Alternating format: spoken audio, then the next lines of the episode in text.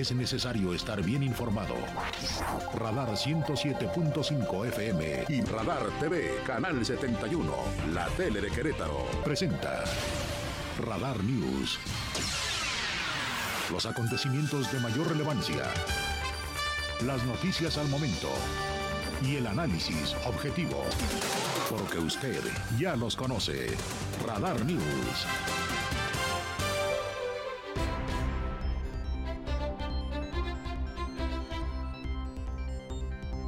¿Cómo están? Muy buenas tardes. Qué gusto saludarle en una nueva emisión de Radar News.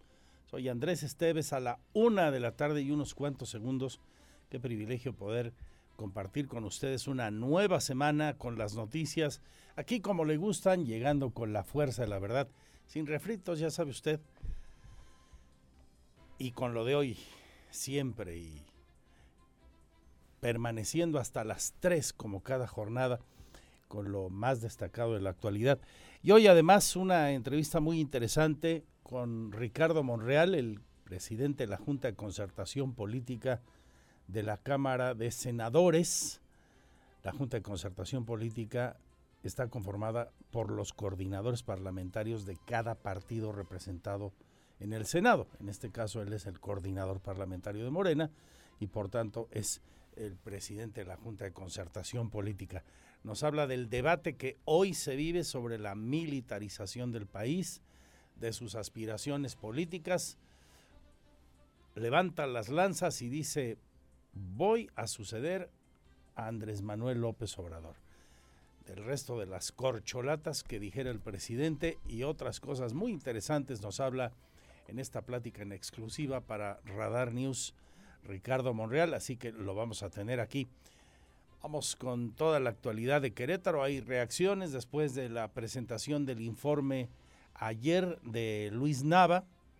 ¿Qué opinan sectores de la entidad y particularmente del municipio de Querétaro sobre esa rendición de cuentas que hizo Curi ayer al Cabildo y poco más tarde en el mismo centro cívico municipal ante la ciudadanía, un evento donde estuvo acompañado por el gobernador del estado, Mauricio Curi González, y por el presidente del PAN a nivel nacional, Marco Cortés, entre otros. Hubo presidentes municipales de otras localidades, figuras de la vida eh, política y social de Querétaro, ahí presentes en la instalación donde está la sede del gobierno municipal.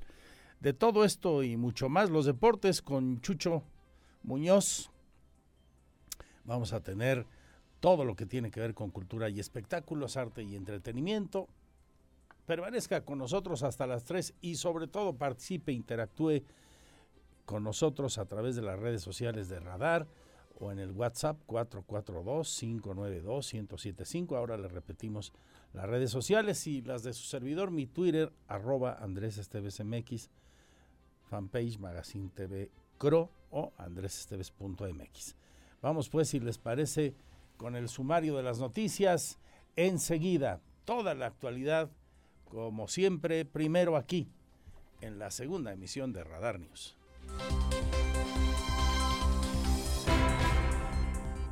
Porque siempre estamos cerca de ti. Síguenos en nuestras redes sociales. En Facebook, Radar News Querétaro. En Instagram, arroba Radar News 1075 FM. En Twitter, arroba Radar News 1075. Radar. Este es el resumen, lo más importante del día en Radar News. Es presentado por los más exquisitos platillos de comida tradicional mexicana de restaurante Hacienda Los Laureles. Algo de lo más importante de cuanto ha ocurrido hoy y lo que vendrá en las siguientes horas en este primer sumario de noticias. Este día que se conmemoran años, ocho años de la tragedia por la desaparición de los 43 normalistas de Ayotzinapa, un asunto que a la opinión pública nacional y a la clase política, a los entes vinculados a la Procuración de Justicia nos ha tenido ocupados en mayor o menor medida y ha tenido efectos y costos políticos muy importantes también en mayor o en menor medida a las últimas dos administraciones federales. El presidente lo recordaba en la mañanera.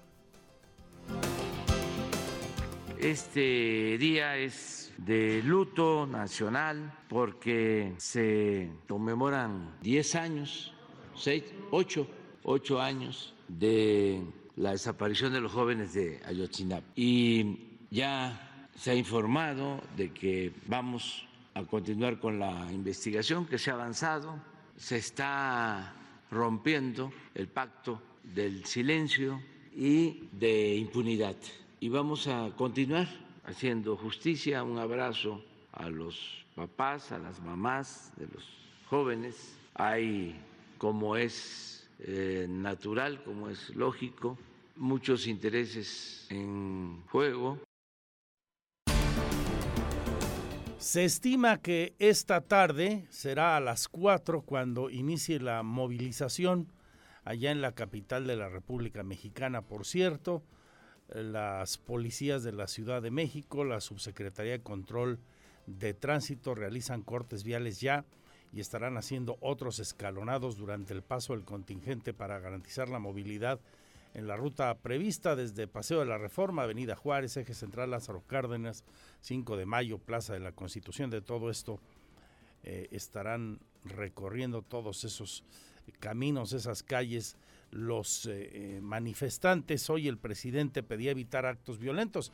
Y es que recordamos a ustedes el viernes eh, varios de los 43 de Ayotzinapa, representantes de grupos vinculados con su desaparición y algunos padres de familia se manifestaron frente al campo Marte e hicieron actos ahí que terminaron en algunos sucesos eh, que se pueden llamar, calificar de actos vandálicos, pintaron ahí las paredes, las fachadas del campo 1, la zona militar número 1, el campo Marte, lo cual pues es algo que hacía muchísimo tiempo que no se veía en el país. Por eso hoy el presidente en la matutina les pidió que sigan el ejemplo de Gandhi y de Mandela y que no hagan actos vandálicos. Otra cosa será que lo escuchen, pero pues la petición es en la dirección correcta, ¿no? Lo único es evitar la violencia, porque no es nuevo, ya llevamos años practicando la no violencia en nuestra lucha por la justicia, porque no se puede enfrentar la violencia con la violencia. Y hay que seguir el ejemplo de quienes nos han enseñado a poner en práctica la resistencia civil pacífica. Bueno, ya veremos, ojalá que sí, que la manifestación se desarrolle en términos pacíficos.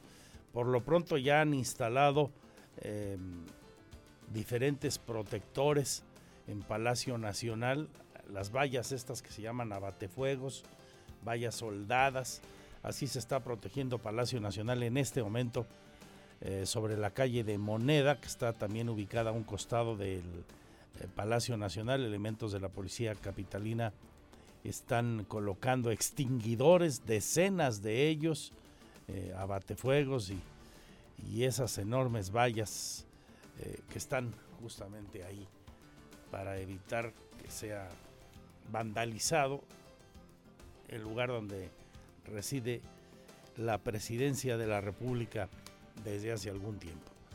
En otras noticias y entrando ya a la página económica y financiera, el crecimiento del Producto Interno Bruto del país, el PIB, se desacelerará el próximo año debido a su alta exposición al ciclo económico mundial, a los efectos globales, pues, y a una menor demanda de las economías avanzadas, particularmente de Estados Unidos.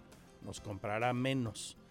Esto lo dice la Organización para la Cooperación y el Desarrollo Económico, la OCDE, en una actualización de su informe de perspectivas económicas globales que publica el organismo. Estima que nuestro país logrará un crecimiento de 1.5% de su PIB del año próximo, una tasa inferior en seis décimas al pronóstico anterior que era de 2.1 Eh, los efectos de la guerra sin duda también están impactando en nuestro país como en el resto del mundo y la falta de demanda de nuestros productos según lo que dice la OCDE no es una buena noticia para la macroeconomía de cara al próximo año. Esta que se está divulgando hoy. En el ámbito de lo local, lo más importante, lo de más trascendencia para ustedes y nosotros, aquí le cuento que se anuncia la tarjeta Contigo. Va a beneficiar a mujeres en condiciones de vulnerabilidad. La subsecretaria de Fomento al Desarrollo Social, Betty León Sotelo, llevó a cabo el anuncio de un apoyo a las mujeres de los 18 municipios a través de esta tarjeta. Van a invertir ahí un total de 45 millones de pesos. La convocatoria está abierta desde este lunes y hasta el próximo primero de diciembre, o bien a completar el número de registros que se estima pueda haber para alcanzar esa cifra de 45 millones de pesos de apoyos. Hay una página web que se llama Desarrollo Social CRO, todo junto, desarrollo social cro.gov.mx diagonal MPWP convocatoria guion mujeres guion medio mujeres para que usted si ve que es posible que pueda acceder a esos apoyos mujeres en condiciones de vulnerabilidad o conoce a alguna amiga, alguien que trabaje con usted y pueda recibir ese apoyo, pues de una vez busque inscribirse. Aquí lo que dice la funcionaria.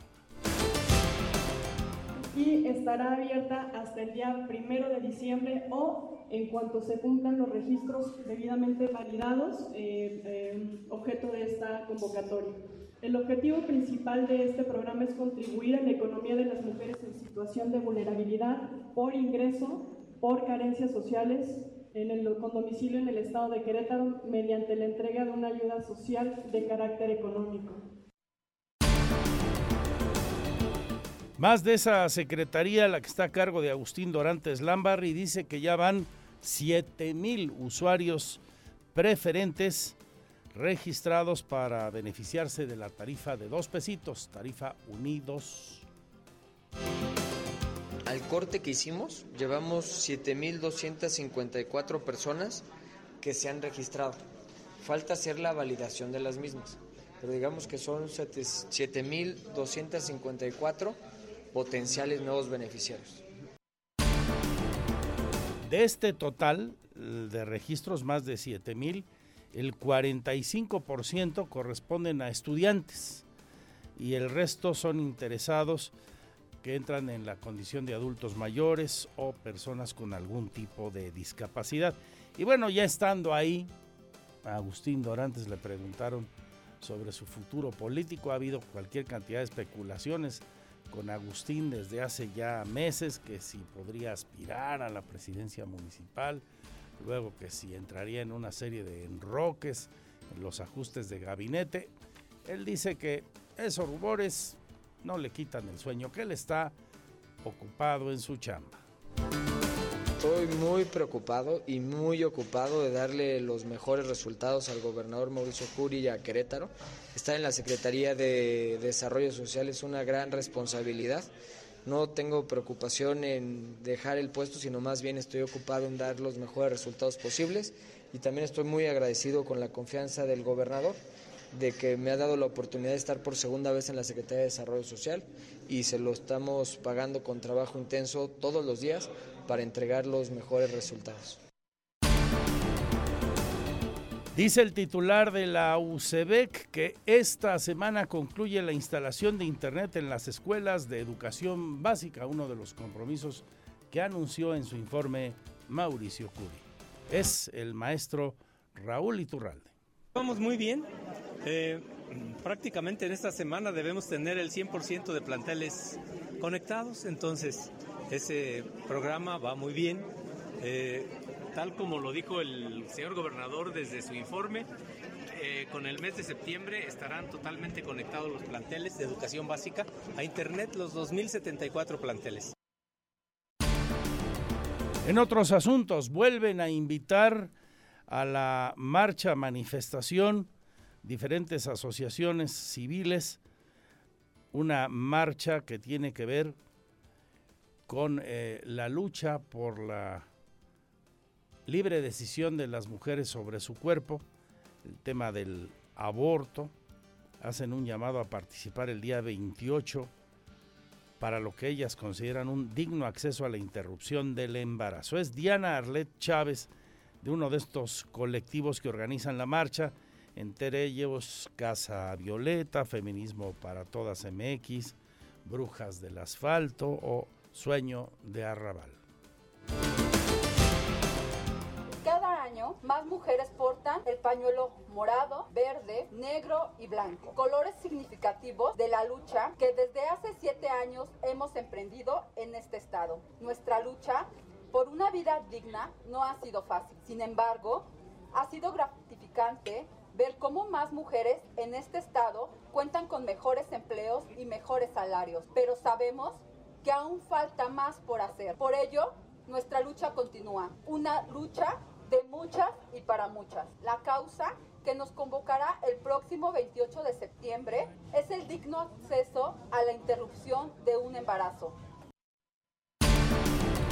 A propósito de esta convocatoria y del tema la despenalización del aborto, la directora del Instituto Queretano de la Mujer, Marisol Curi Lorenzo, dice que es un tema que le corresponde al legislativo descartó que el instituto presente una iniciativa para la despenalización del aborto. A esta parte le toca al legislativo. A nosotros nos corresponde escuchar, acompañar y estar de cerca para escuchar las voces y también desde el instituto acercar al legislativo todas las inquietudes que hay de diferentes voces y colectivas y activistas. Eso es lo que nosotros, eso es lo que nosotros nos corresponde, eh, escuchar y defender la libre expresión que se tenga en el Estado. Temas relacionados con la seguridad o la inseguridad según la óptica. El secretario de Seguridad Pública del municipio de Querétaro afirma que los delitos en la zona próxima al campus universitario de la UAC y algunos otros han descendido un 25%. Esto a raíz de las varias quejas, van al menos tres hechas públicas, bien por estudiantes, bien por la rectora, respecto a que se han incrementado los asaltos, los hechos violentos contra jóvenes en las inmediaciones de los campus, particularmente del del Cerro de las Campanas. Así lo dice el señor Ferrus, que esta es su estadística. Eh, los, los delitos en general en esa zona descendieron 25% y en el último cuatrimestre no tenemos nosotros la revisión basada ahora sí que en evidencia policial. No tenemos una sola denuncia por robo transeúnte este, donde, donde esté vinculado un estudiante. Entonces nosotros pues eh, agradeceríamos también al área de, vigilancia interna, a las autoridades de la UAC, pues que nos ayuden para poder eh, pues incentivar la denuncia. Ni una sola denuncia formal, dice el secretario. Solo denuncias públicas en medios de comunicación o por otras vías, eh, señala Ferrusca. Mientras, la rectora sigue hablando de inseguridad. Por ejemplo, hoy afirmó que no ha podido abrir el turno vespertino en la prepa Bicentenario en Santa Rosa Jauregui debido a esto, a la inseguridad. Los campus con mayor problema son nuestros campus eh, metropolitanos, básicamente eh, nuestros planteles de preparatoria norte-sur. Eh, en Bicentenario, por ejemplo, no hemos podido abrir clases de prepa en la tarde por la inseguridad en la zona de Santa Rosa Jauregui. Seguimos solamente en el turno matutino. Fíjate, lo que nos frena, no abrir porque pues estamos inseguros. Eh, y, claro que tenemos toda la intención, pero no, no, lo hemos logrado, que son menores de edad, ¿no? Y entonces, ¿cómo, aseguramos que las y los chicos podrán salir de la escuela, sobre todo la salida, de forma segura, realmente, y, como muchos van a Guanajuato? En otros asuntos, pero relacionados también con temas sociales de seguridad, los eh, grupos que se formaron para debatir sobre asuntos de políticas públicas que prevengan el acoso o la atención psicológica a mujeres dieron resultados interesantes, señala la diputada organizadora de los mismos, Ana Paola López Virlain, hoy por cierto también secretaria general del Partido Acción Nacional. Vamos a conocer los resultados de, de esos eh, encuentros, nos lo revela la legisladora panista. Vamos a platicar también de reacciones en torno a los temas que informó Luis Nava ayer en su informe. Por ejemplo, en materia medioambiental, habla la ambientalista América Vizcaíno. creo que sí, porque ya desde que tuvieron los diagnósticos y los estudios y focalizaron los puntos en los que podían actuar más rápido, pues ya se generaron los programas. Yo creo que pues yo estoy muy contenta por lo que hizo el instituto. En realidad, desde que se creó el instituto, pues es lo que está, habíamos estado esperando y pidiendo a lo largo de muchas, muchas administraciones, porque el instituto va a concentrar todas las políticas públicas ambientales y, y no solo lo que va a hacer el instituto, sino normar a través legalmente todo lo que debe realizar, lo que le falta por hacer, lo que se necesita en materia jurídica. Habla América del Instituto de Ecología y Cambio Climático del municipio de Querétaro, de reciente creación. También la universidad opinó sobre el informe, el cuarto presentado por Luis Nava, primero correspondiente a su segundo periodo, y ella subraya el asunto de la seguridad como una de las prioridades a atender. Es Tere García Gasca, la rectora. En realidad él presentó eh, sus programas de acción. Eh, no presentó cifras o muy poquitas cifras presentó y en donde sí se animó a presentar un poquito más de datos fue en seguridad. Habló de la escuela para la profesionalización de policías, lo que me parece muy bien y, yo insisto en que esto es algo que se tiene que hacer porque definitivamente es un gremio que se ha ido eh, pues sub, subvalorando su trabajo, que tenemos una eh, a lo mejor una mala opinión y a veces muy, muy infundada por parte de la ciudadanía y hay que profesionalizar. Pero también hay que decir que la inseguridad en Querétaro ha incrementado de forma muy importante eh, de unos años para acá. Esto y muchísimo más de cuanto se está generando hoy en Querétaro. Quédese con nosotros hasta las 3. No se pierda, no tiene desperdicio la exclusiva con Ricardo Monreal y el gran debate sobre la militarización del país. El debate que hoy está abierto y pendiente de resolver en el Senado de la República, ahí donde él es pieza clave, coordinador de Morena y presidente de la Junta de Concertación Política. Lo mejor será, por supuesto, su compañía. Le recuerdo mi Twitter, arroba Andrés Esteves MX.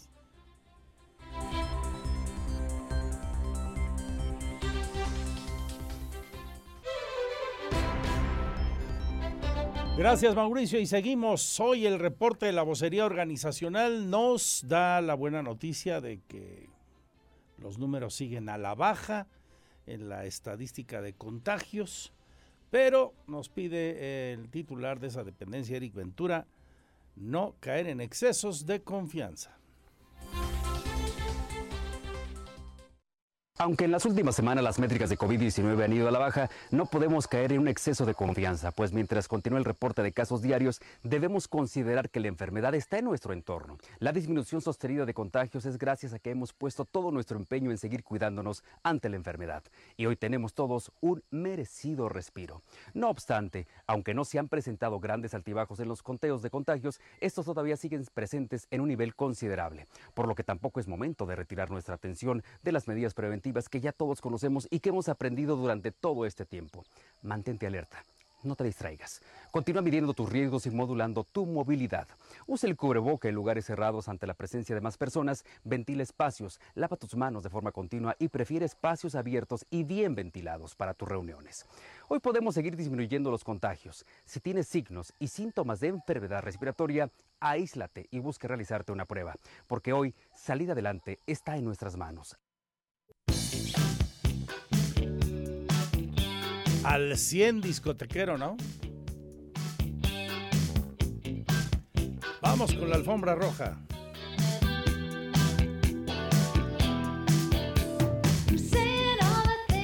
Ya la reconociste desde luego. Los primeros compases, ¿no? Eran más que suficientes para identificarla, sobre todo a la gente pues de mi generación y poquito para acá. La gran Olivia Newton-John, que pues se nos adelantó hace muy poquito. Ella nació en Cambridge, Inglaterra. Actriz, una estupenda cantante, la heroína, si me permiten, la gran estrella de Grease, el musical inspirado en la década de los 50 que protagonizó junto a la otra estrella, la masculina, en este caso John Travolta, allá por los años 1978. Tuvo grandes éxitos.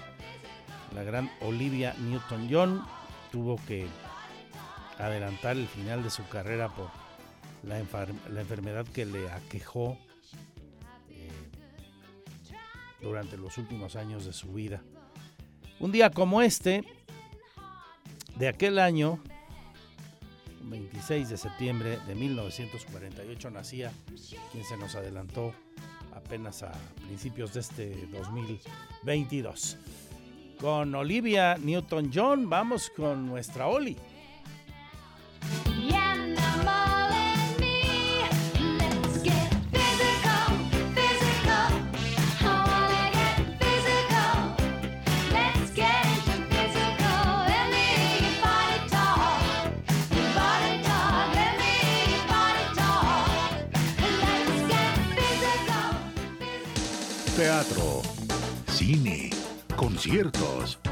El show business en Querétaro en Radar News Entertainment. Excelente inicio de semana. Muy buenas tardes Andrés y a todos los radioescuchas de Radar News. Soy Olivia Lara y les presento la sección de cultura y espectáculos llevan esencia de Bukowski a la plástica. La obra de teatro Adicción Creativa de Charles Bukowski continúa con diversas presentaciones en la ciudad y debido a que se trata de una puesta en escena multidisciplinaria en la que además del teatro convergen la música en vivo, la danza, entre otras expresiones artísticas, también fue inaugurada una exhibición de 10 piezas plásticas en las que diversos artistas y fotógrafos abordan el tema de Bukowski, cada uno desde sus respectivas técnicas. La exhibición se encuentra en el Centro Cultural UNAM, calle 16 de septiembre 97, La Santa Cruz, donde tendrá permanencia hasta el 24 de octubre. Por otro lado, este jueves 29 de septiembre es la última presentación de la obra en el Museo de la Ciudad, donde se presenta a las 19 horas. Los boletos pueden adquirirse en taquilla o en la página de Facebook, arroba coltura.querétaro. En más, quinta temporada de The Crown. La quinta temporada de The Crown ya tiene fecha de estreno. Será el 9 de noviembre, en un momento en el que la ficción y la realidad se han entrecruzado de manera sorprendente. Por una parte, el reciente fallecimiento de su máxima protagonista sucedió mientras la sexta y última temporada de la serie se estaba rodando. De hecho, la filmación se paró una semana en señal de duelo y recientemente se ha retomado. La penúltima entrega de The Crown promete ser una de las más brillantes gracias al desfile de actores de primera línea que relevan a los anteriores, pero paradójicamente también será una de las más oscuras. Como viene siendo habitual, la actriz que encarna a Isabel II cambia cada dos temporadas. La quinta y la sexta, la reina tendrá el rostro de Imelda Staunton, pero no será la única en cambiar. Jonathan Price, que dio vida a Francisco I en Los dos Papas, será el nuevo duque de Edimburgo. Emma Corrin le cede el testigo a Elizabeth de Vicky. Tenet como nueva Diana de Gales. Y por último, exposición fotográfica Bienestar Animal. La Secretaría de Cultura del Estado de Querétaro nos invita durante el mes de septiembre a la gira de exposición fotografía del tercer concurso de fotografía de bienestar animal. Esta exposición se encuentra del 26 al 30 de septiembre en la Casa de Cultura Bicentenario, ubicada en calle Melchor Ocampo 3, Santa Rosa Jauregui. Entrada libre. Para mayor información ingresa a las redes de Secretaría de Cultura Municipal. Esto fue todo en Cultura y Espectáculos. Excelente tarde, buen provecho y hasta mañana. Radar Sports en Radar News.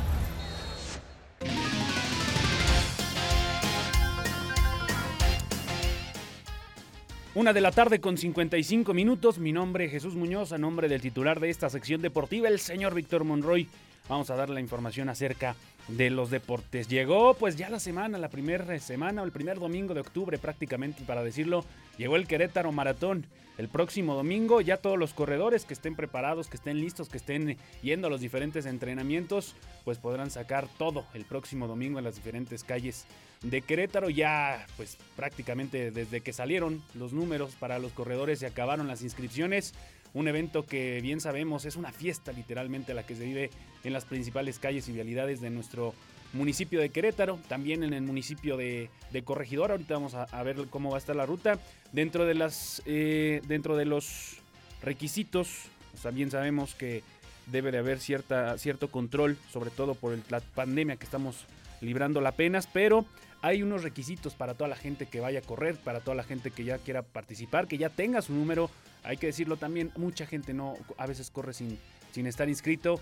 Yo creo que hay que darle el respeto y sobre todo eh, la preferencia a todos aquellos que sí cumplieron en tiempo y forma su inscripción, que llenaron en, en su momento todos y cada uno de los elementos para poder participar. Requisitos para la entrega. Recordemos, el próximo fin de semana es la entrega de kits. Mostrar copia de identificación, un certificado médico, impresión del comprobante de registro, Esquema completo de vacunación. Esto es muy importante para todos los corredores que quieran participar, que vayan a participar, deben llevar la constancia del esquema completo de vacunación. Obviamente hasta donde ya se encuentre los diferentes, eh, recordemos que por diferentes edades los van, los van vacunando, ya depende de cada uno cuántas vacunas tenga, si una, dos, tres o cuatro, pues ya dependerá de las fechas que los estén entregando la Secretaría del Bienestar, por cierto y exoneración firmada. Esto lo encuentran dentro de la página www.querétaromaratón.com. Ahí están todos los requisitos. La ruta. Esta, vamos a ver inclusive para toda la gente que nos está siguiendo a través de Radar TV y a través de WIS. Pues la ruta del Querétaro Maratón. Va a estar complicada la circulación para todos el próximo domingo en las primeras horas. ¿eh? Yo creo que si es un sacrificio para muchos a veces no salir a las calles con el tema de la vialidad, el tema del coche pero yo creo que vale la pena sobre todo para poder vivir la fiesta del Querétaro Maratón. Para toda la gente que nos está viendo, pero para los que nos escuchan a través de radio, les platico brevemente cómo será el trayecto, la salida, salida y meta desde, en el Estadio Olímpico, aquí enfrente de la Alameda. Ahí será la salida, recordemos, será todo constituyentes, posteriormente irá hasta la zona de Corregidora, hasta Corregidora, hasta por la altura de la Plaza Citadina. Posteriormente se agarra el retorno por ahí, creo que es el puente de, el nuevo puente que están inclusive haciendo.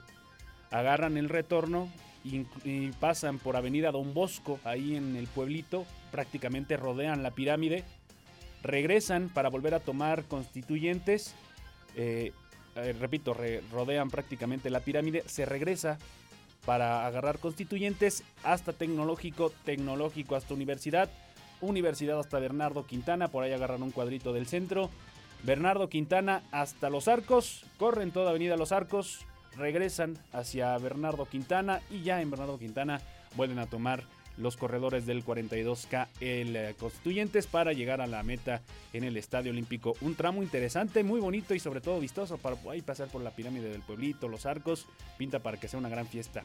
Pues entonces ahí está el Querétaro Maratón, obviamente eh, las distancias de 21, 5 y 10 son muy similares a esta, obviamente cortando diferentes tramos pero pues ya es una fiesta el próximo domingo desde muy temprano y desde el sábado empiezan los, los cierres viales entonces para poder vivir una vez más la fiesta del Querétaro Maratón que ya está a la vuelta de la esquina. Hablando rápidamente de la selección mexicana, el día sábado pierden en contra de Perú y en unos momentos vamos a escuchar palabras de Gerardo el Tata Martino, quien por cierto pues sigue ese tema de la de la delantera. No hay muchos jugadores que podamos decir que pueden generar gol. Sí los hay, sabemos y yo creo que usted está pensando en el mismo nombre que yo, Javier Hernández, pero las cosas no están dando muy eh, interesantes dentro de la selección mexicana de fútbol. Se le gana a Perú 1 por 0 y pues por supuesto escuchemos palabras de Gerardo el Tata Martino, quien da declaraciones en torno a lo que será pues ya prácticamente el cierre rumbo a Qatar 2022.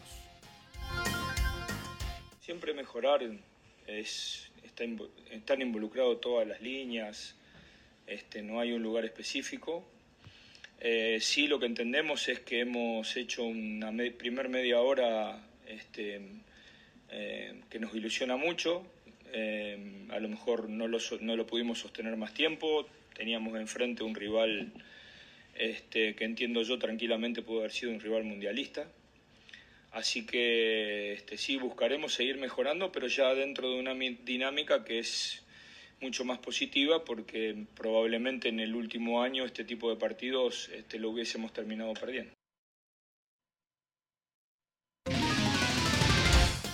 Esas las palabras del estratega nacional. Mañana la última prueba. Digo literalmente la última prueba porque sí, tal vez habrá dos o tres partidos en Estados Unidos, pero no serán fecha FIFA. Entonces, lo que se tiene se mostrará el día de mañana en contra de Colombia por parte de la selección mexicana de fútbol. Hablemos acerca de Libertadores de Querétaro.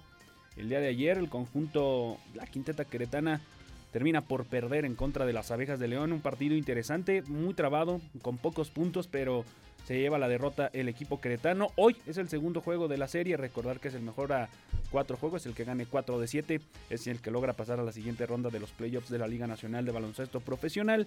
El día de hoy, repito, es lunes 26 se estará celebrando allá en León el juego 2 para posteriormente en el Arteaga. Se juega jueves y viernes. Jueves 29 y, viernes 30 se juegan el juego 1, valiendo la redundancia, y juego 2 dentro de las instalaciones del Auditorio Arteaga. En dado caso de ser necesario, el juego 3 se realizaría el domingo 2 de octubre en las instalaciones aquí en Querétaro. Y en dado caso de ser necesario, el juego tanto 5 como, perdón, como 6 como 7 se estarán realizando en León, Guanajuato. Es decir, únicamente juego 2, 3 y perdón, 3, 4 y 5 son los que se estarían realizando aquí en Querétaro. El resto se realizarían, de ser necesario, pues los 7 allá en, en, en el domo de la Feria del León. Hablando acerca de la NFL, algunos de los resultados que se dieron a lo largo de este fin de semana, de la semana ya número 3 del emparrillado, los jefes de Kansas City 27 a 24 en contra de los cargadores, eso en, en los cafés de Cleveland 29 a 17 sobre los Steelers, mientras que el equipo de los Jets pierde 27 a 12 ante los bengalíes. Patriotas cayó entre los cuervos 37 a 26 mientras que los Cardenales sucumbieron 20 a 12 ante Los Ángeles y en lo que pintaba para ser un gran duelo, los Bucaneros de Tampa y de Tom Brady eh, perdieron 14 a 12 en contra de los empacadores de Green Bay y Aaron Rodgers. Eh, los halcones marinos pierden ante los Falcons y en lo que será el cierre del lunes por la noche de esta semana. Los gigantes de Nueva York en contra de los vaqueros de Dallas. Por cierto, ya se dio el anuncio el pasado fin de semana de que Rihanna será la encargada por lo menos de hacer una parte del espectáculo de medio tiempo el próximo mes de febrero dentro del Super Tazón. Y es que recordemos que pues ya hay una colaboración ahí con Apple Music. Apple Music será la encargada de dar a conocer quiénes estarán o si nada más será ella, eh, Rihanna, para estar presente dentro de este espectáculo. Por ahí se habla también de Bad Bunny, algunos, algunas sorpresas que se pueden dar. Ya como en los últimos años, bien sabemos, este año se realizó eh, con la presencia de artistas como Snoop Dogg, como Eminem. Entonces, pinta para que también sea un supertazón interesante, pues la primera confirmada, Rihanna, estará en el show de medio tiempo del supertazón. Dos de la tarde con cuatro minutos. Mi nombre es Jesús Muñoz, repito, a nombre del titular de esta sección, el señor Víctor Monroy. Yo lo dejo en compañía del licenciado Andrés Esteves y la segunda de Radar News.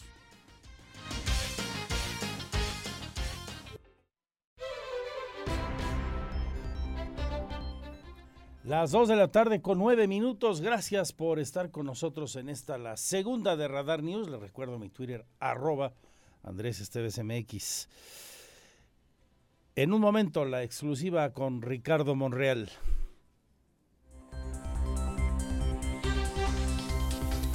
Por lo pronto, anuncios importantes desde la Secretaría de Desarrollo Social del Gobierno de Querétaro. Lanzan una tarjeta, atención, mujeres, o si usted conoce a mujeres en condición de vulnerabilidad, pásele el siguiente dato. Se lanza la tarjeta contigo. Nos explica Andrea Martínez. La Secretaría de Desarrollo Social del Estado, CEDESOC, y el Instituto Queretano de las Mujeres llevaron a cabo el anuncio de un apoyo a mujeres de los 18 municipios en situación de vulnerabilidad a través de la tarjeta Contigo, y para lo cual se invertirán en total 45 millones de pesos. La subsecretaria de Fomento al Desarrollo Social de la CEDESOC, Betty León Sotelo, explicó que el objetivo es apoyar con 1.500 pesos de manera bimestral a 15.000 mujeres en vulnerabilidad en una primera etapa. Y estará abierta primero de diciembre o en cuanto se cumplan los registros debidamente validados, eh, eh, objeto de esta convocatoria.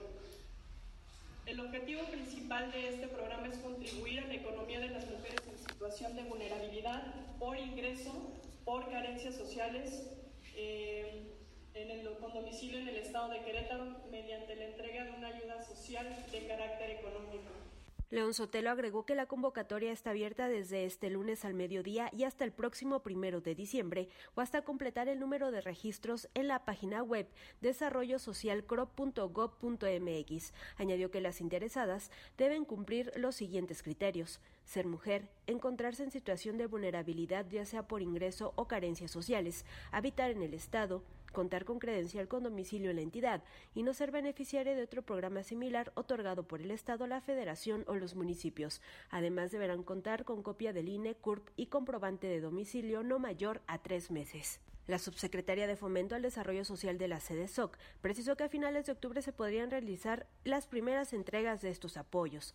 Como parte de este programa, se harán seis entregas durante un año y la idea es evaluar el avance del mismo para definir si es necesario darle continuidad, mantener o incrementar el número de beneficiarias. Se estima que en Querétaro hay 403 mil mujeres que viven en condición de pobreza y 36.581 mujeres en condición de pobreza extrema. Para Grupo Radar, Andrea Martínez.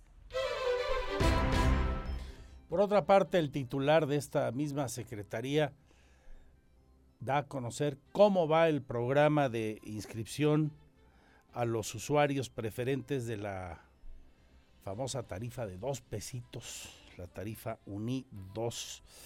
Nos explica también Agustín Dorantes en este caso la forma en que se tiene que hacer la inscripción y cómo va el avance de el proceso. Más de 7 mil beneficiarios, beneficiarios hay ya. No pierda la oportunidad si eres estudiante, adulto mayor o si es usted una persona que tenga algún tipo de discapacidad. Esto es bien importante. Durante la primera semana que se abrió la nueva convocatoria para la tarifa Unidos, ya se han registrado 7.254 usuarios preferentes que desean acceder a la tarifa de dos pesos para el transporte público Crobús, informó el secretario de Desarrollo Social, Agustín Dorantes Lambarri.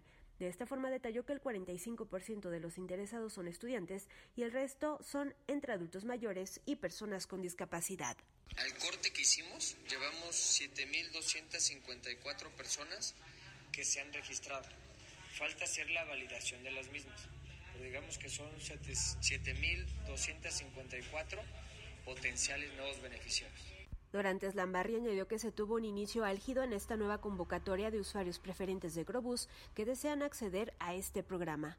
El titular de la CESOC dio a conocer que el programa de la Tarifa Unidos ya tiene un padrón de 72 mil beneficiarios y se ha destinado un presupuesto de 60 millones de pesos. Para Grupo Radar, Andrea Martínez. Ahí el anuncio, dos buenos programas de impacto para gente que realmente necesita apoyo económico por parte de la autoridad. Ojalá que aplique en el caso de quien nos está escuchando y si no, pues corra la voz. Seguro usted conoce a alguna mujer en condición de vulnerabilidad, alguien que trabaja con usted, alguna amiga, alguna familia de la que conoce y por supuesto lo de la tarifa de dos pesitos, que nadie pierda la oportunidad de participar, inscribirse y disfrutar de este beneficio. Seguimos con la información, las dos y cuarto ya, y bueno, platicando con Agustín Dorantes, era importante preguntarle lo que está ahí en los corrillos, ¿no? No podíamos dejar pasar la oportunidad de decirle al secretario de Desarrollo Social, cuestionarle sobre su futuro político, en su momento muy mencionado como uno de los posibles aspirantes del PAN, algún puesto de elección popular en el 24, si bien falta mucho. Y luego, pues otros rumores que tenían que ver con los enroques en el gabinete, entre los cuales lo incluían a él. Y dice, en pocas palabras, que no le quita el sueño, que él está dedicado a su chamba en este momento.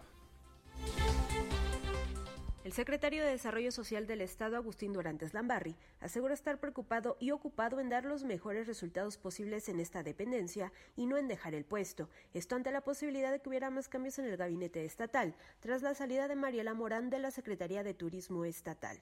Del mismo modo, agradeció al gobernador del Estado, Mauricio Curi González, la oportunidad y la confianza que le dio de estar por segunda ocasión al frente de la sede SOC. Estoy muy preocupado y muy ocupado de darle los mejores resultados al gobernador Mauricio Curi y a Querétaro. Estar en la Secretaría de Desarrollo Social es una gran responsabilidad. No tengo preocupación en dejar el puesto, sino más bien estoy ocupado en dar los mejores resultados posibles. Y también estoy muy agradecido con la confianza del gobernador de que me ha dado la oportunidad de estar por segunda vez en la Secretaría de Desarrollo Social y se lo estamos pagando con trabajo intenso todos los días para entregar los mejores resultados. Dorantes Lambarri apuntó que también actualmente está enfocado en su cargo y no distraído en aspiraciones políticas a dos años de las próximas elecciones. Por ello recalcó que hoy su principal proyecto es tener una política social que esté a la altura de Querétaro y que sea ejemplo a nivel nacional. Para Grupo Radar, Andrea Martínez. Ya había avisado el gobernador, ¿no? Ahorita todos tranquilos a chambear y bueno, pues atiende la indicación eh, Agustín Dorantes, queda claro, y dice, lo mío, lo mío ahorita es esta chamba. Y lo demás no me inquieta. Al menos, bueno, pues va con la del librito, como digo, el eh, secretario de Desarrollo Social, que sin duda es uno de los activos importantes que tiene hoy el panismo eh, para el presente y eventualmente para el futuro. 2.17, hablando de futuro y presente, el debate sobre la militarización en el país, de sus aspiraciones personales. También nos habla, pero ahora en una entrevista exclusiva más al estilo Radar News, en esta segunda emisión, Ricardo Monreal.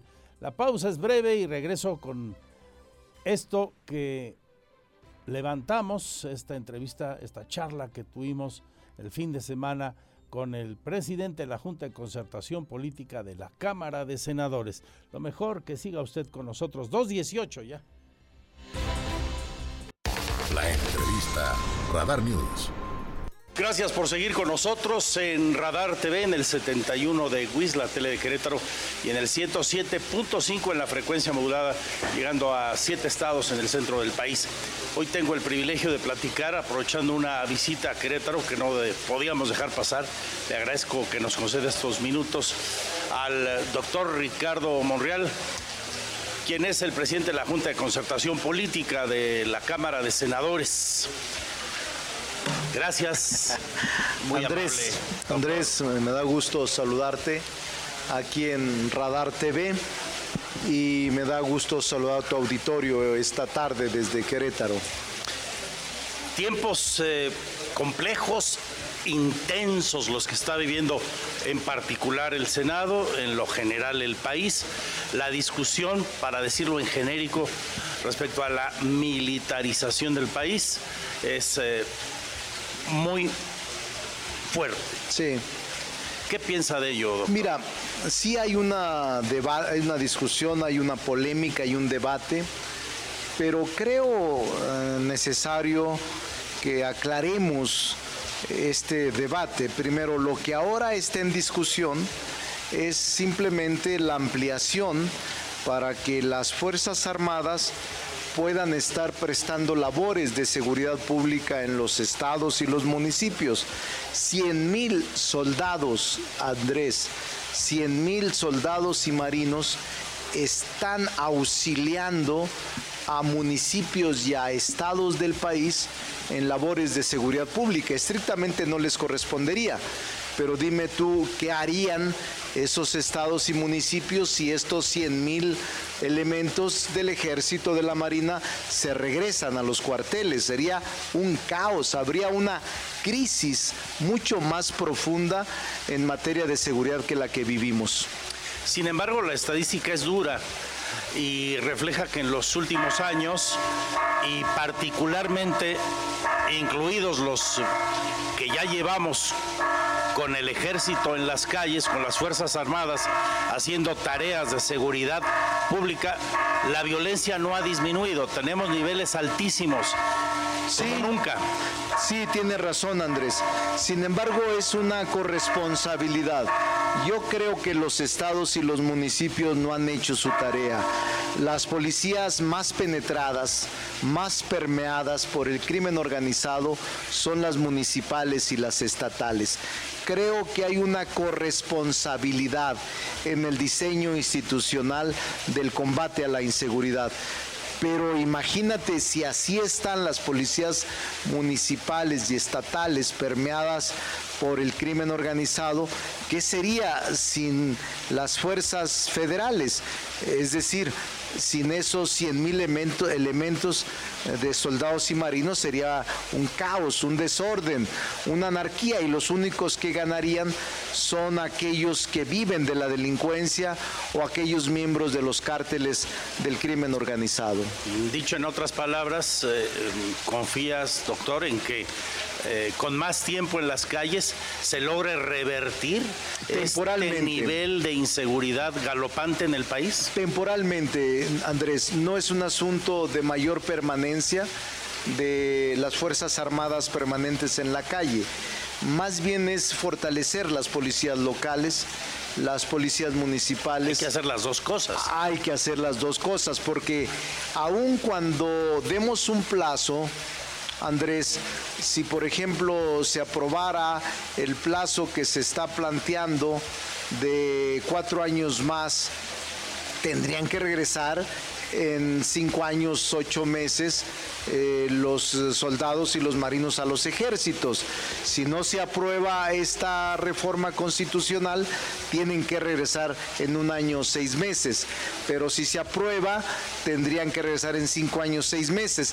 En una o en otra forma, tenemos que crear el cuerpo que vaya a sustituir a estas fuerzas militares que están en la calle.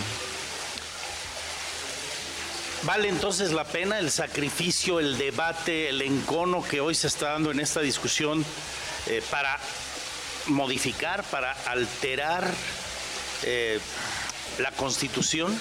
Sí, mira, vale la pena por una razón, porque es irreemplazable, o sea, porque es indispensable eh, la presencia en este momento de las Fuerzas Armadas, dado que no hay un cuerpo policíaco que pueda sustituirlo.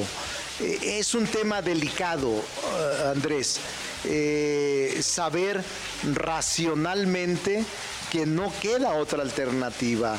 Aquí mismo en Querétaro, sin los soldados y sin los marinos en la calle, pues la policía estatal y municipal no tendría capacidad para enfrentar a la delincuencia organizada o a los delitos de corte federal.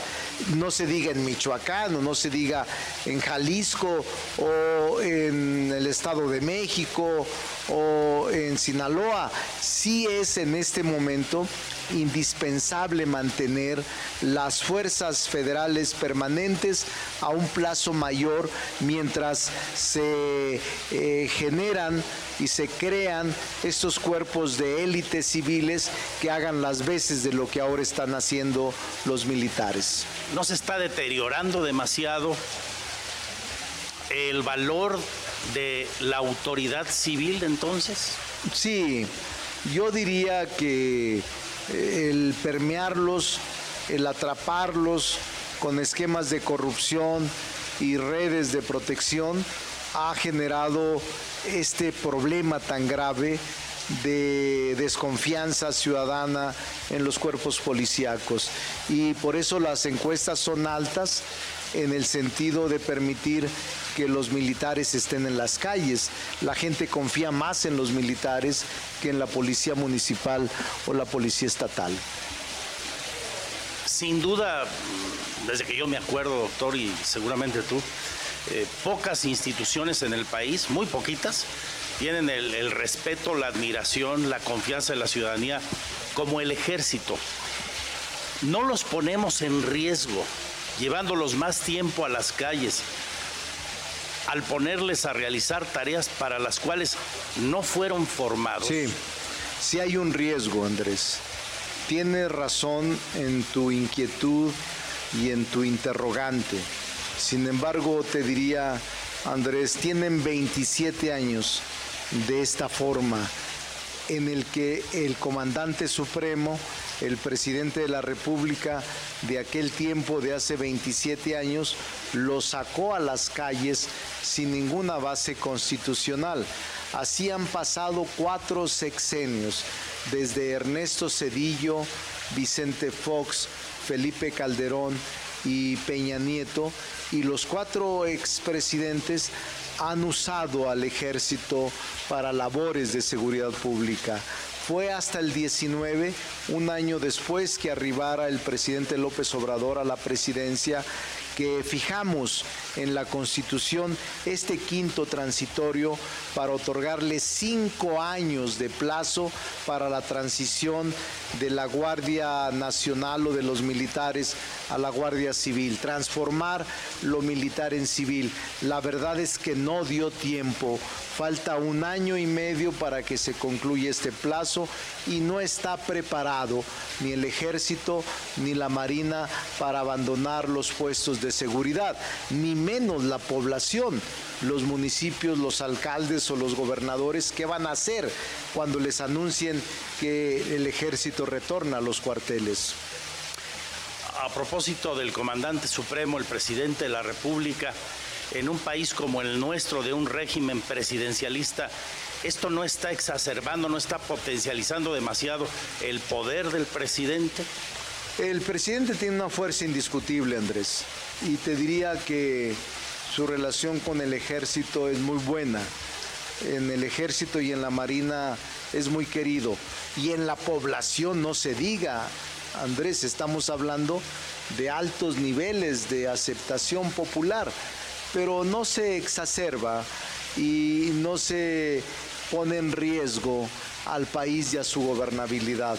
El presidente es civil y el presidente cumplirá su mandato en dos años próximos y habrá una renovación institucional electoral mediante el cual se elija el nuevo presidente de la República y el nuevo presidente tendrá que asumir su responsabilidad en el nuevo rol que le corresponde en la conducción del país. Senador Ricardo Monreal, eh, hay muchos sectores de la opinión pública, yo lo escucho hasta en la población en general, que dicen expresar un temor de que esta militarización eventualmente pudiera regresar a los tiempos de los caudillos y que mañana militares pudieran tener la tentación de llegar al poder por la vía democrática. Los más fatalistas por otra vía, la vía de la fuerza. ¿Observa este riesgo? ¿Observa no veo este riesgo? condiciones. Más ahora que la población está muy consciente, muy informada, muy politizada. No hay riesgo. El ejército nuestro es un ejército de paz.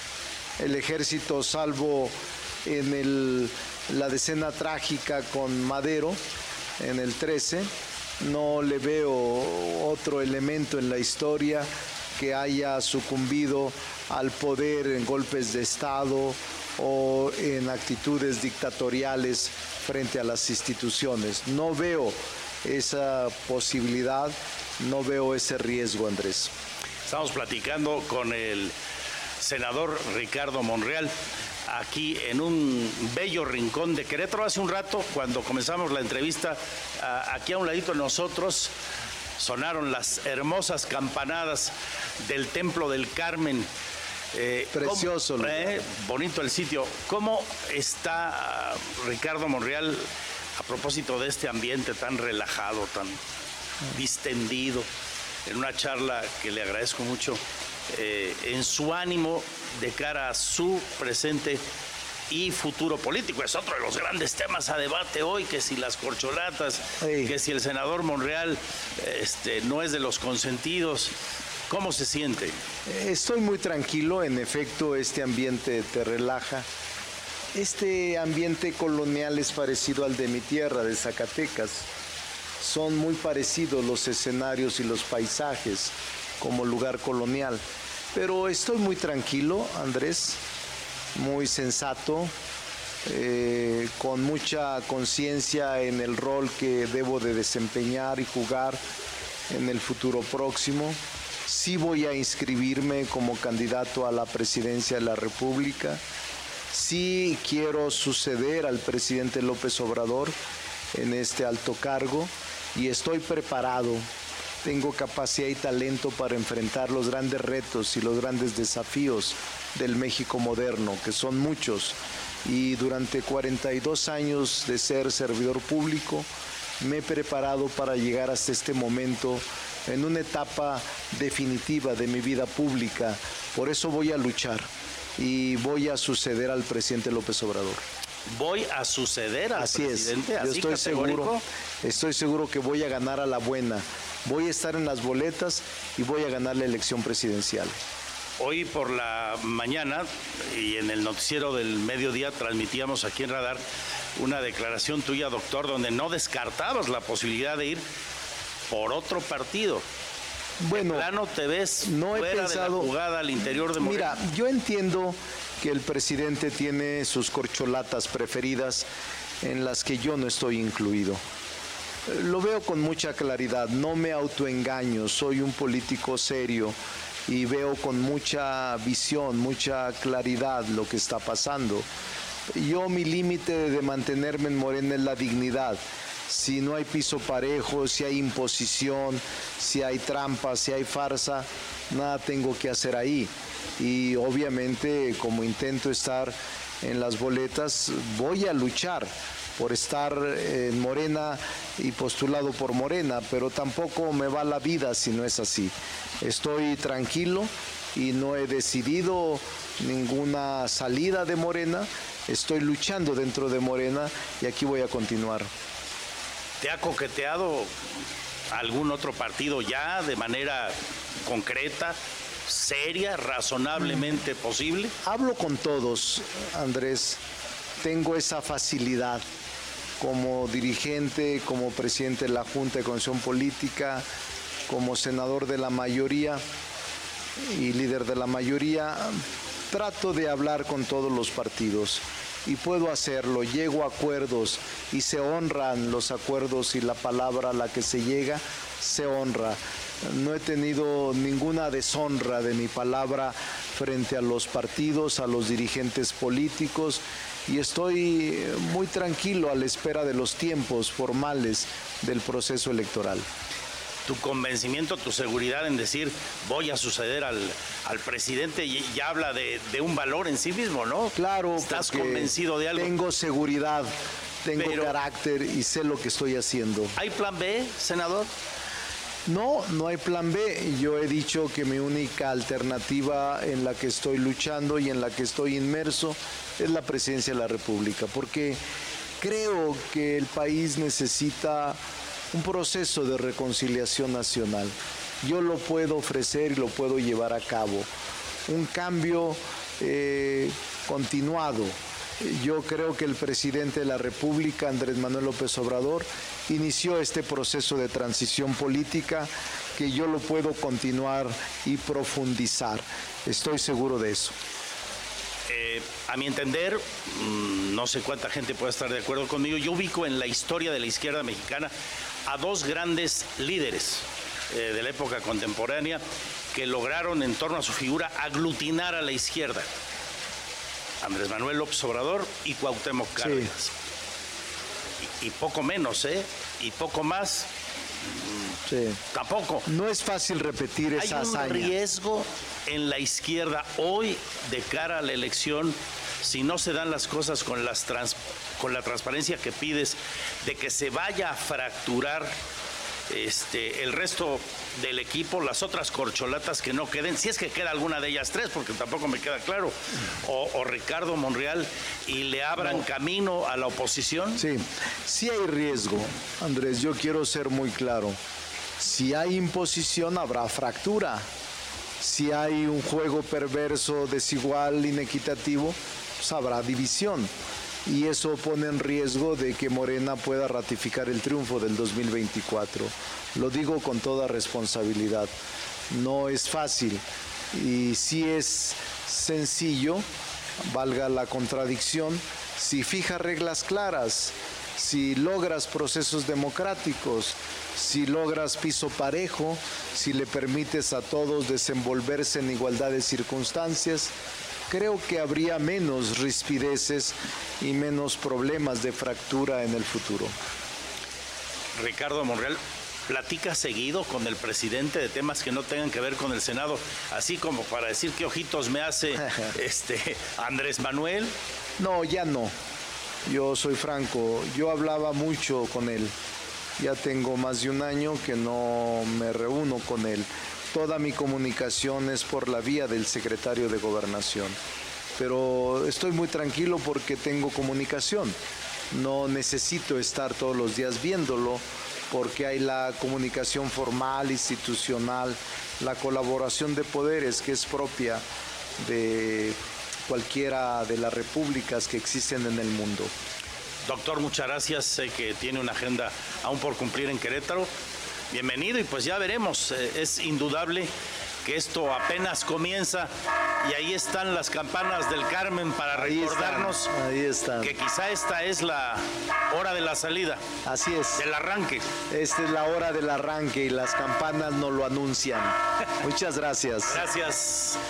Suerte. Gracias, Andrés. Seguimos. Gracias por su confianza en Radar TV y en el 107.5 en la frecuencia modulada.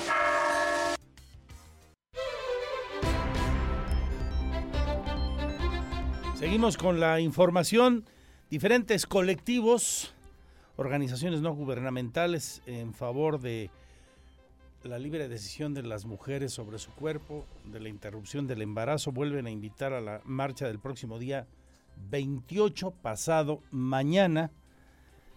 Habla su vocera, gente de entidades como Brujas del Asfalto, Sueño de Arrabal o Feminismo para Todas MX o la Casa Violeta están convocando a esta marcha.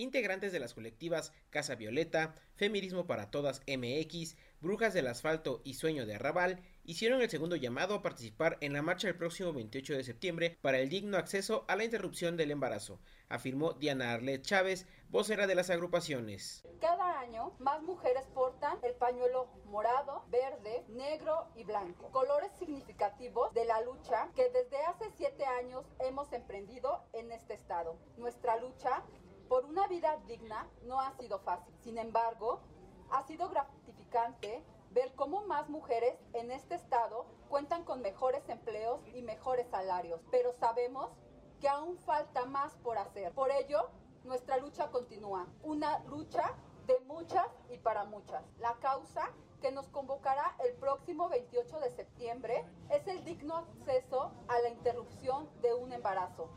Reiteró que la marcha partirá de la Plaza Constitución a las 4 de la tarde del próximo 28 de septiembre y sobre la iniciativa que se ingresará a la legislatura local para despenalizar la interrupción del embarazo, afirmó que esperarán escuchar la propuesta de los legisladores de Morena.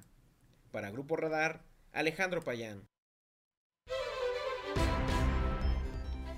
Y la, titular de la entidad eh, que maneja todo lo relacionado con las mujeres en el gobierno del Estado nos habla de esto, Marisol Curi Lorenzo. Ella es la directora del Instituto Queretano de las Mujeres. Dice que está abierta esa entidad y el gobierno a escuchar sus posicionamientos. El tema de la iniciativa no les corresponde, es un asunto que tiene que ver estrictamente con el Congreso. Ese organismo, ese instituto, no presentará ninguna iniciativa en ese sentido. A propósito de este 28 día de acción global por el acceso al aborto legal. Vamos a escucharla con Andrea Martínez, que platicó con ella corresponde al Instituto Queretano de las Mujeres acompañar, escuchar y acercar al legislativo todas las inquietudes de los colectivos feministas, sostuvo su directora Marisol Curí Lorenzo, esto tras descartar que el IQM podría presentar una iniciativa para despenalizar el aborto en Querétaro, ya que enfatizó es un tema que le corresponde a los diputados locales. Asimismo, señaló que de manera institucional no le corresponde pronunciarse a favor o en contra de la despenalización del aborto en Querétaro, pues corresponde a cada una de las voces parte le toca al legislativo. A nosotros nos corresponde escuchar, acompañar y estar de cerca para escuchar las voces y también desde el instituto acercar al legislativo todas las inquietudes que hay de diferentes voces y colectivas y activistas. Eso es lo que nosotros, eso es lo que nosotros nos corresponde, eh, escuchar y defender la libre expresión que se tenga en el Estado de cara al 28S, Día de Acción Global por el Acceso al Aborto Legal, que se conmemora este 28 de septiembre, afirmó que el instituto estará presente y acompañará a las colectivas en la marcha que se tiene prevista para este miércoles en caso de que se lo soliciten. Apuntó que hasta el momento las feministas que participarán en la marcha no le han entregado algún pliego petitorio, pero aseguró que han mantenido contacto con ellas y que se ha respetado cualquier petición en relación a sus derechos que han puesto sobre la mesa. La funcionaria estatal afirmó que desde el año pasado se acercado con las colectivas feministas del Estado para conocer de las diferentes marchas que se han promovido a favor de las mujeres en Querétaro. Para Grupo Radar, Andrea Martínez. Cambiamos de asunto. Le recuerdo mi Twitter, arroba Andrés MX. Comparta sus opiniones con nosotros sobre este tema o cualquier otro y aquí lo difundimos. Eh, vamos con asuntos eh, relacionados con la educación ahora y paso a conocer los resultados de los conversatorios que en materia de educación organizó la diputada panista y hoy secretaria general del PAN, en el municipio de Querétaro, Ana Paola Virlain. Esto es lo que obtuvo de ellos. Aquí las propuestas.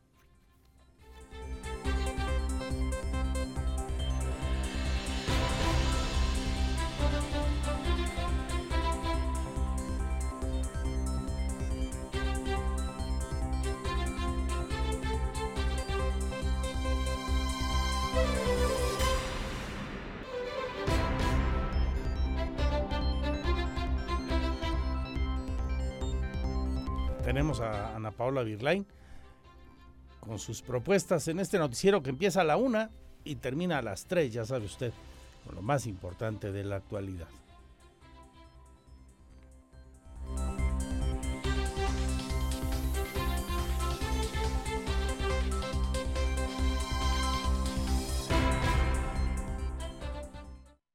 considerado nuestra ley para que haya protocolos y haya lineamientos para todos los niveles de educación, que no sean ocurrencias o no sean eh, buenas intenciones por parte de cada una de las escuelas de cómo atender y prevenir la violencia escolar, sino que el Estado dicte los criterios mínimos que deben incluir todos los niveles educativos para prevenir, erradicar y sancionar la violencia en todas sus modalidades en, en nuestra escuela.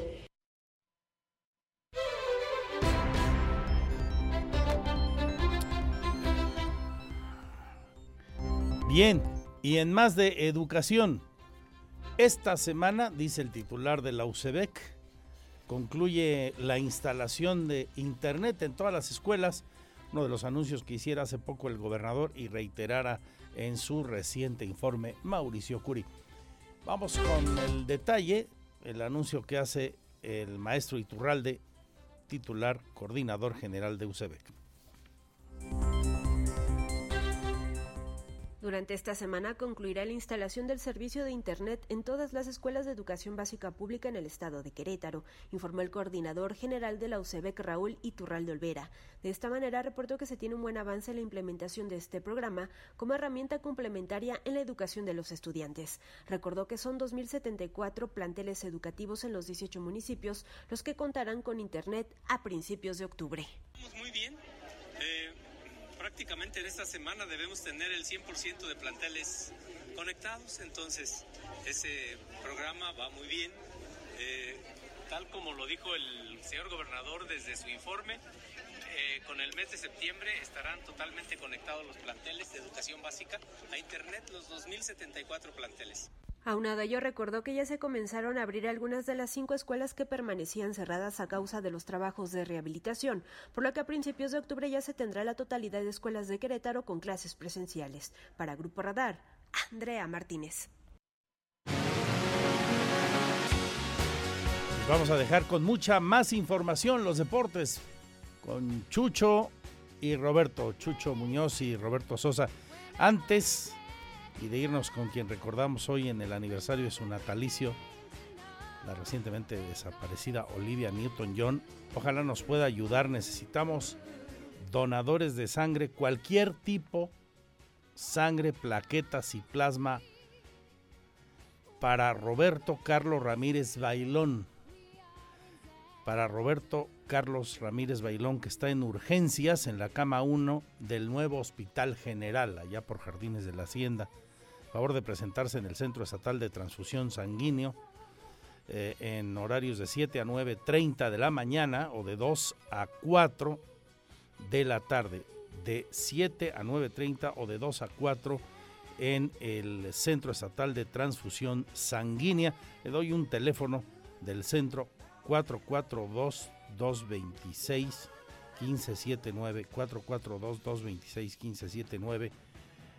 sangre de cualquier tipo, plaquetas o plasma para Roberto Carlos Ramírez Bailón. Que tengan una feliz tarde, cuídense mucho, salud y suerte, adiós, adiós. A nombre de todo el equipo, Andrés Esteves les agradece su confianza este 26 de septiembre.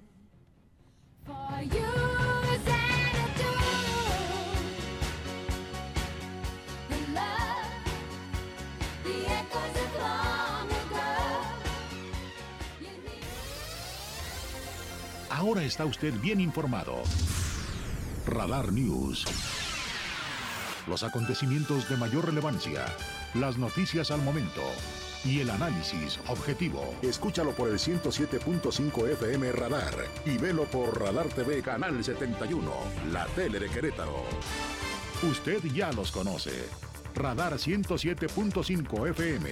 Lo esperamos en nuestra próxima emisión.